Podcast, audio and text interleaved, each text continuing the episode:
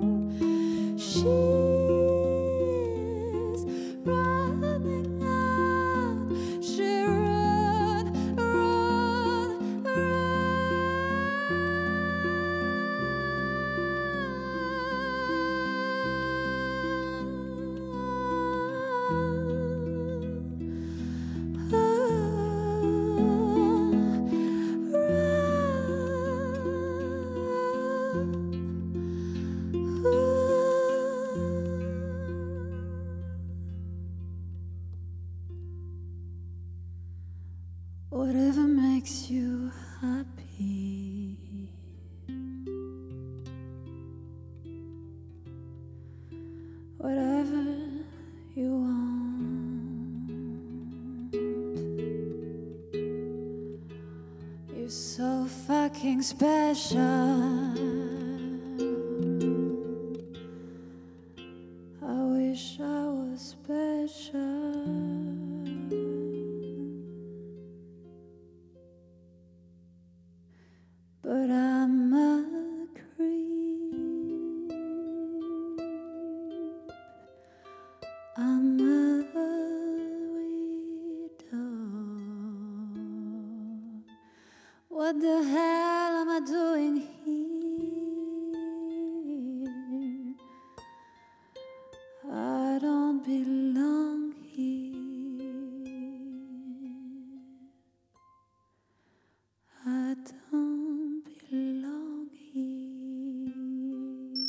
Les artistes de la Fédération Wallonie-Bruxelles En Stummelings sur BX1 On vient d'écouter ce superbe morceau Creep Radiohead et c'est euh, Pia Salvia qui le, qui qui le reprend, ce morceau, et qui le reprend, euh, ma foi, euh, fort bien avec euh, sa harpe. Merci. Euh, merci beaucoup d'être avec nous, Pia. Bonjour.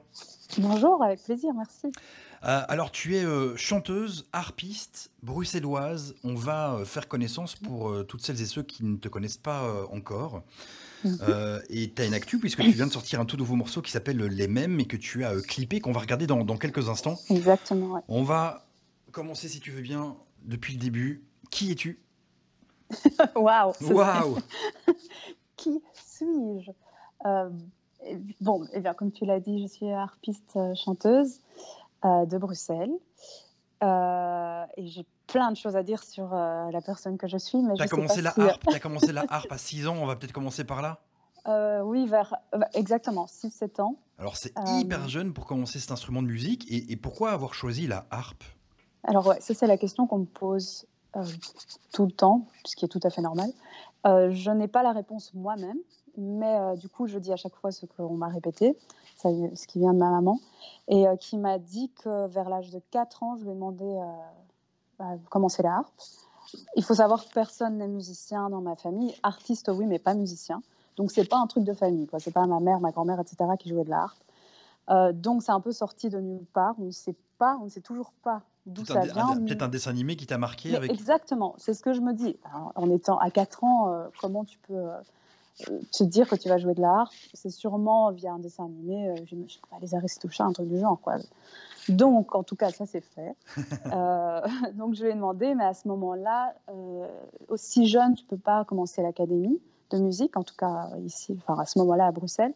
Il fallait que j'attende d'avoir 6-7 ans, donc l'âge requis pour entrer en académie de musique.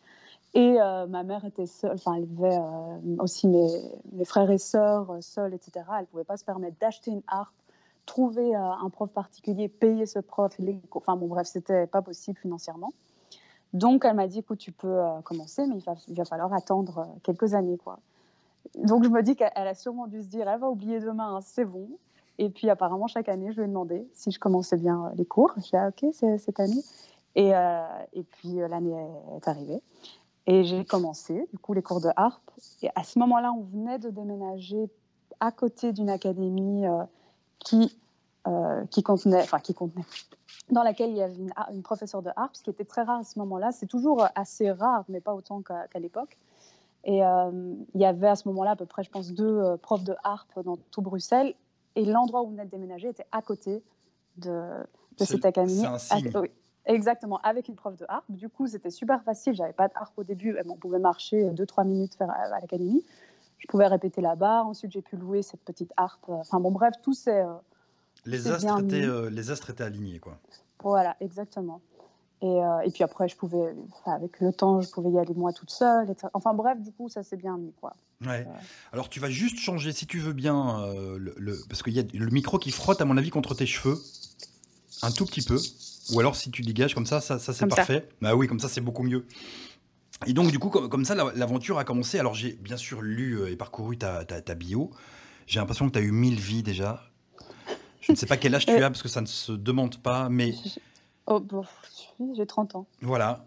Euh, Même si je parais plus jeune, ce qui est très bien. c'est toujours très bien, ouais.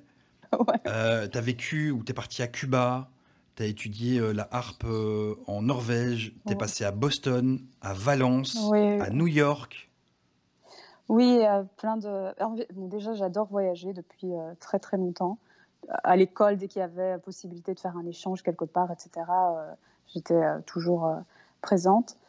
Et, mais du coup, on va dire les, premiers grands voyages, le premier grand voyage, c'était à Cuba, où je suis partie après les secondaires. Je suis partie quelques mois là-bas pour, euh, pour la musique, pour la langue, pour la culture. Et là, euh, c'est pas un déclic, mais il s'est passé un truc. T'as- T'as perçu la musique autrement ou il s'est passé quelque chose à Cuba? Mais plutôt dans les rencontres, en fait, je me suis euh, rendu compte que oui, j'a- j'adore euh, euh, la découverte de tout, que ce soit les gens, la culture, c'est vraiment la découverte et, et que ça me stimule énormément. Donc, donc là, j'y suis restée quelques mois. Je- J'avais envie d'y étudier, mais c'était assez compliqué la situation là-bas.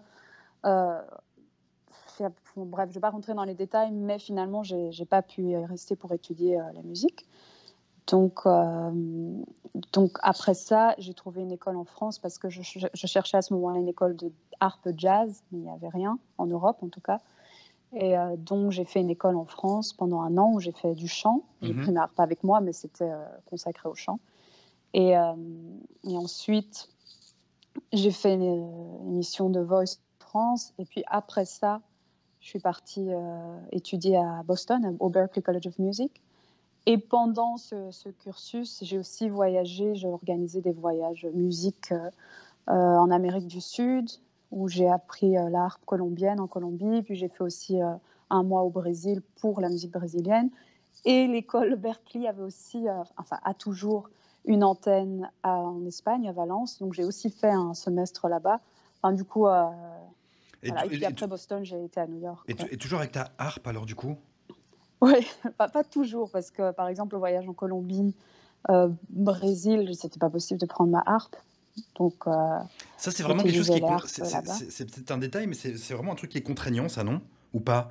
Je veux dire, la grandeur de l'instrument, c'est comme la, comme, comme la contrebasse ou le violoncelle, c'est- on peut pas. euh, ça c'est s'improvise plus pas, quoi. difficile encore.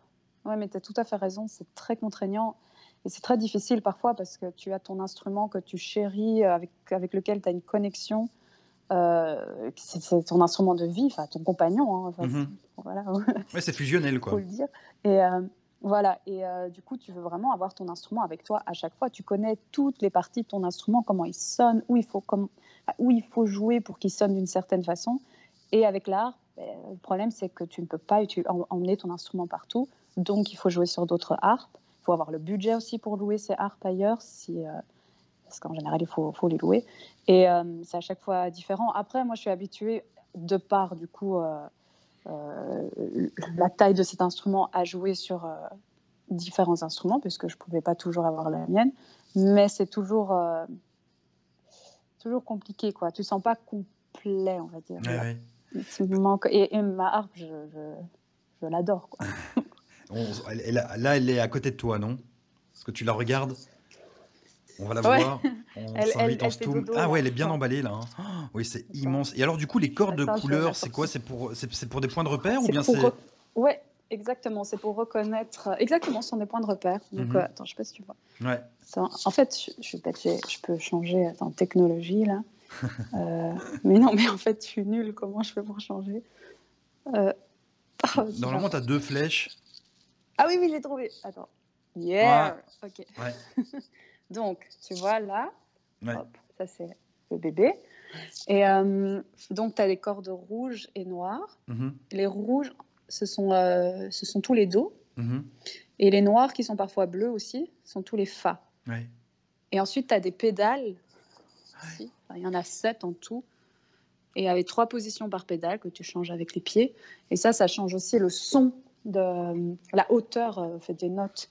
Donc c'est pas comme le piano où ça change, euh, ça euh, euh, étouffe le son ou, ou le contraire. ça- ça pèse combien ça?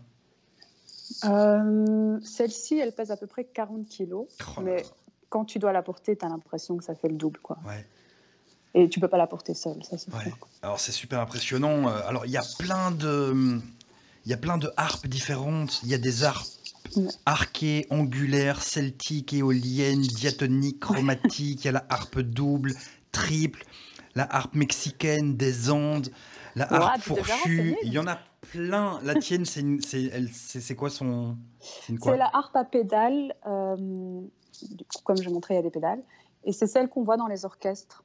Donc c'est la harpe classique en fait, sur, Ouais. la- sur laquelle en général on faisait du classique. Ouais. Enfin, en général, euh, c'est Mais c'est juste là où je voulais en, venir. En fait, t'as pas suivi une formation classique, toi, en fait?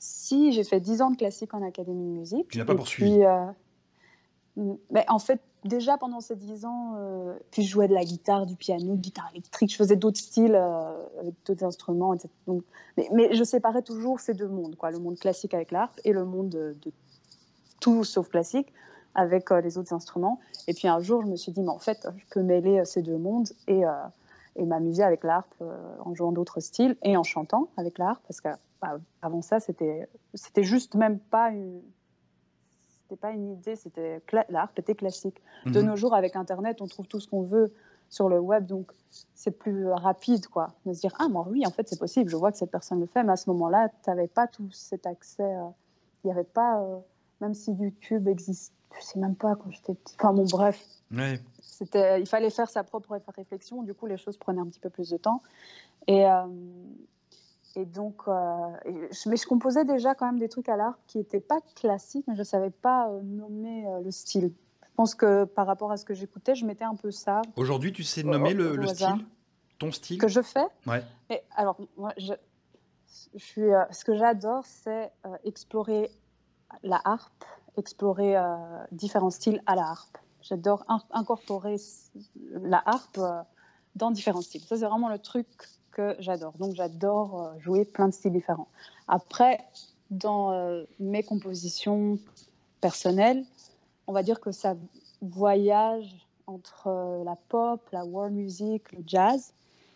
Et, mais peux très bien composer quelque chose de différent. Enfin, c'est juste que l'harpe est tellement peu connu, et c'est un instrument magnifique. que, euh, J'ai envie de la, de la plonger dans plein, plein d'eau différentes, on va dire. Et tu le fais, et tu le fais euh, très très bien. Tu viens de sortir un nouveau morceau qui s'appelle euh, Les Mêmes. Et Ouais. que tu as clippé. Je propose qu'on regarde tout ça, qu'on écoute Yes. tout ça et on en parle avec toi. Pia Salvia, tu es mon invité en Stoom sur BX1 jusqu'à 14h. BX1 en Stummelings. BX1 BX1 présente Plaisir d'hiver. Du 26 novembre au 2 janvier, venez vous réchauffer le cœur et partager de bons moments dans le centre de Bruxelles lors d'un voyage entre grands classiques et nouveautés. Info plaisirdiver.be. Un événement de la ville de Bruxelles avec l'auto.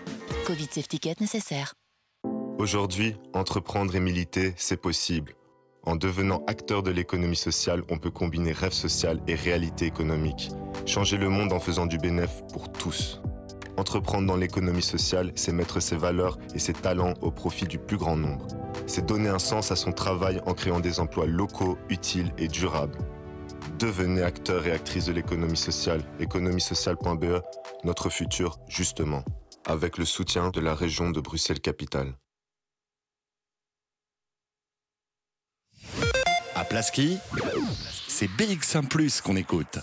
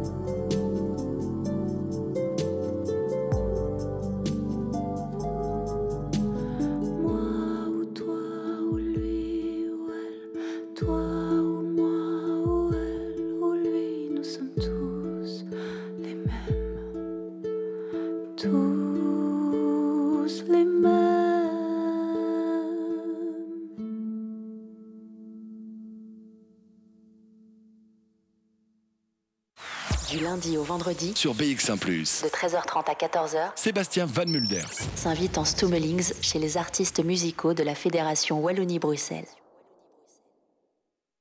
C'est le tout nouveau euh, morceau clippé de Pia Salvia qui est mon invité en Stoom sur BX1 jusqu'à 14h. Le morceau s'appelle Les Mêmes. Il est disponible sur toutes les plateformes et vous pouvez euh, remater le clip.